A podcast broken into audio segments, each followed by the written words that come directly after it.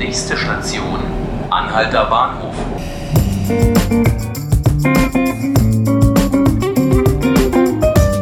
Hallo, hier sind die 5 Minuten Berlin. Ich bin Ruth Ziesinger und hier bei mir ist meine Kollegin Heike Jahrberg. Hallo Heike. Ja, hallo Ruth.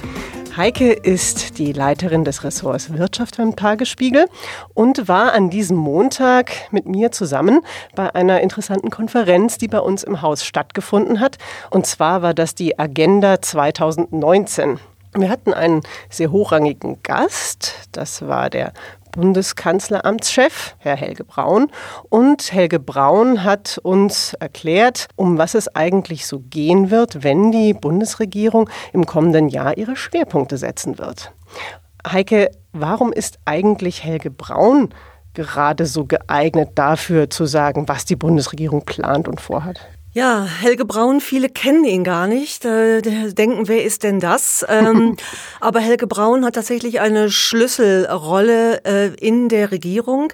Er ist äh, Kanzleramtsminister, das heißt, er ist zuständig für die Koordination der Regierungspolitik. Äh, mhm. Er ist derjenige, der zwischen den Ministern notfalls vermitteln oder schlichten muss. Er ist Vertrauter von Angela Merkel. Mhm. Und er hat selber eine ganz wichtige Zuständigkeit, äh, nämlich er ist zuständig für die Digitalisierung. Und das ist ja bekanntermaßen ein, eine ganz große Zukunftsaufgabe in diesem Land. Du hast es gerade gesagt, er ist der direkte Mit- und Zuarbeiter von Angela Merkel und gleich zu Beginn der Konferenz ging es auch um die große Frage, die das politische Berlin im Moment umtreibt. Wer wird denn Nachfolger oder Nachfolgerin von Angela Merkel im Amt der CDU-Vorsitzenden? Und Herr Braun hat sich dazu geäußert, sehr diplomatisch, aber dann eben doch ungewohnt doppeldeutig, würde ich sagen. Ne? Ja, es äh, war so ein bisschen wie ein Versprecher. Er sagte nach äh, einiger Zeit, es blieben ja jetzt noch ein paar Wochen, wo die Bewerber und die Bewerberin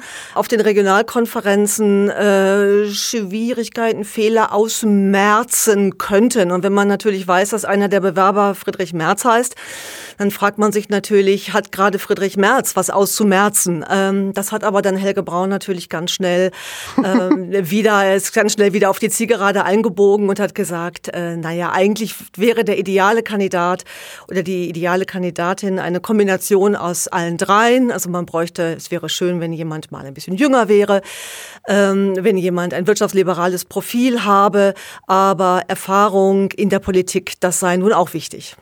Ja, und dann ging es ja auch ganz schnell um Sachthemen bei der Konferenz. Mein Eindruck war, dass die zwei Themen, die wirklich hervorstechen, sind einmal die Pflege und zum anderen die Digitalisierung.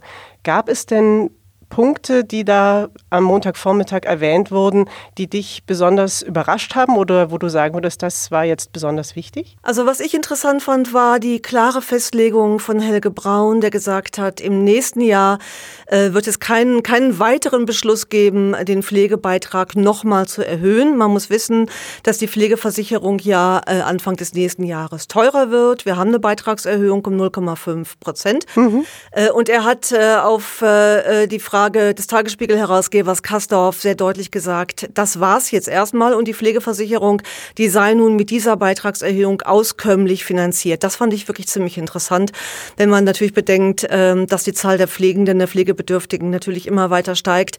Da finde ich das schon mutig, äh, dass man das mhm. so deutlich erklärt.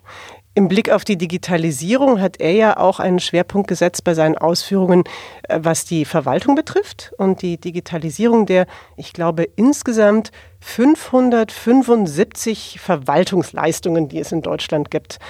Ich fand da auch sehr interessant, dass er selber sehr offen war und sehr selber mit einem Beispiel deutlich gemacht hat, warum man da wirklich etwas tun muss. Denn er hat gesagt, die Nutzung der digitalen Verwaltungsleistungen ist in Deutschland rückläufig. Das erstaunt einen dann schon, oder? Also äh, wenn du dir jetzt überlegst, ach, ich mache das jetzt alles mal digital, äh, dann kannst du lange warten, bis da irgendwas passiert. Du musst die vorher registrieren lassen und du musst auch die technischen Voraussetzungen schaffen. Also so ganz einfach ist das nicht und ich glaube, dass die Menschen, die sich getraut haben, äh, das zu tun, dann auch irgendwie die Erfahrung gemacht haben, so richtig gut funktioniert das nicht. Also ich habe eigentlich nicht wirklich einen großen Gewinn äh, durch mein ähm, durch meine ähm, äh, mein digitales Vorgehen und man kann eben einfach viele Dinge, die die wichtig sind, die gehen einfach nach wie vor in Deutschland äh, nach wie vor nur, indem man zum Amt geht, äh, sein Papier abgibt, äh, auf der Bank sitzt und sich einen halben Tag frei nimmt.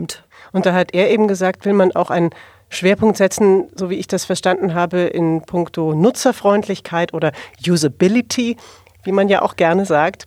Und äh, hat dabei auch darauf verwiesen, dass insgesamt in allen anderen Bereichen einfach auch die Anwendungsoberflächen immer einfacher werden und immer eleganter, aber eben in der Verwaltung das vielleicht sogar gegenläufig ist. Ja, er sagt in der Tat, und äh, so ganz Unrecht hat er da natürlich nicht. Er sagt, äh, alle Leute spielen mit dem Handy rum und haben Spaß dran und das geht alles wisch und weg und wunderbar. Aber wenn man dann versucht, ähm, sich in die Verwaltungssoftware äh, einzuwählen, dann ist das alles äh, doch sehr lustfeindlich und äh, macht wenig Spaß. Äh, ähm, und er hat aber auch versprochen, und auch das, glaube ich, ist richtig, er hat gesagt, wir müssen unseren ähm, Zugang überdenken. In Deutschland sei es immer so gewesen, äh, äh, man äh, habe dis lange diskutiert, ob man irgendetwas machen möchte. Das hat dann Jahre gedauert. Dann hat man einen Beschluss gefasst. Dann wurde eine Firma beauftragt, die hat dann wieder Jahre gebastelt, bis sie ein Programm auf die Beine gestellt hat. Und bis dann irgendwas wirklich gekommen ist, sind sieben oder acht Jahre vergangen. Und dann war das, was mal innovativ war und neu war, plötzlich kalter Kaffee. Und das ist ja so ein bisschen wie beim BR, das kennt man ja mhm. schon. Er war sehr stolz darauf, dass jetzt Deutschland im Rahmen der Digitalstrategie auch drei Milliarden Euro in künstliche Intelligenz investiert. Drei Milliarden klingt an sich sehr viel. Wenn man nach China blickt und dort 150 Milliarden sieht, ist es wieder etwas weniger. Wie schätzt es denn du ein? Hat der Kanzleramtschef tatsächlich allen Grund zur Freude oder sollte da noch nachgelegt werden? Naja, ich denke, äh, das ist so aller, allerhöchste Eisenbahn. Also äh, Helge Braun ist ja der Auffassung oder hat heute gesagt, äh, Deutschland sei ja gar nicht abgehängt. Immerhin würde man ja schon seit Jahrzehnten an künstlicher Intelligenz forschen. Ähm, das hat aber, glaube ich, außer einer kleinen Wissenschaftlerelite so keiner richtig mitgekriegt, dass mhm. das so ist. Diese drei Milliarden sind gut und richtig, aber sie kommen spät. Sie kommen auch zeitlich gestreckt. Die Chinesen powern, die haben quasi eine, ein ganzes Stadtviertel äh, aufgebaut, wo nichts äh, außer KI gemacht wird. Die Franzosen geben sehr viel Geld aus für künstliche Intelligenz. Also ich glaube, dass, ähm, dass Deutschland sich ganz schön strecken muss, äh, um da mithalten zu können. Aber es wäre auch wirklich nötig, weil was haben wir außer Technologie und Wissen, äh, um unser Wachstum und unseren wirtschaftlichen Wohlstand äh, zu sichern? Heike, ein schönes Schlusswort. Ich danke dir dafür, dass du hier warst. Danke, dass ich hier sein durfte. Und Ihnen, liebe Zuhörerinnen und Zuhörer, vielen Dank fürs Zuhören. Das war der Podcast 5 Minuten Berlin des Tagesspiegels. Sie können ihn täglich hören ab 18 Uhr auf tagesspiegel.de oder Sie können ihn abonnieren bei iTunes oder Spotify. Machen Sie es gut und bis zum nächsten Mal.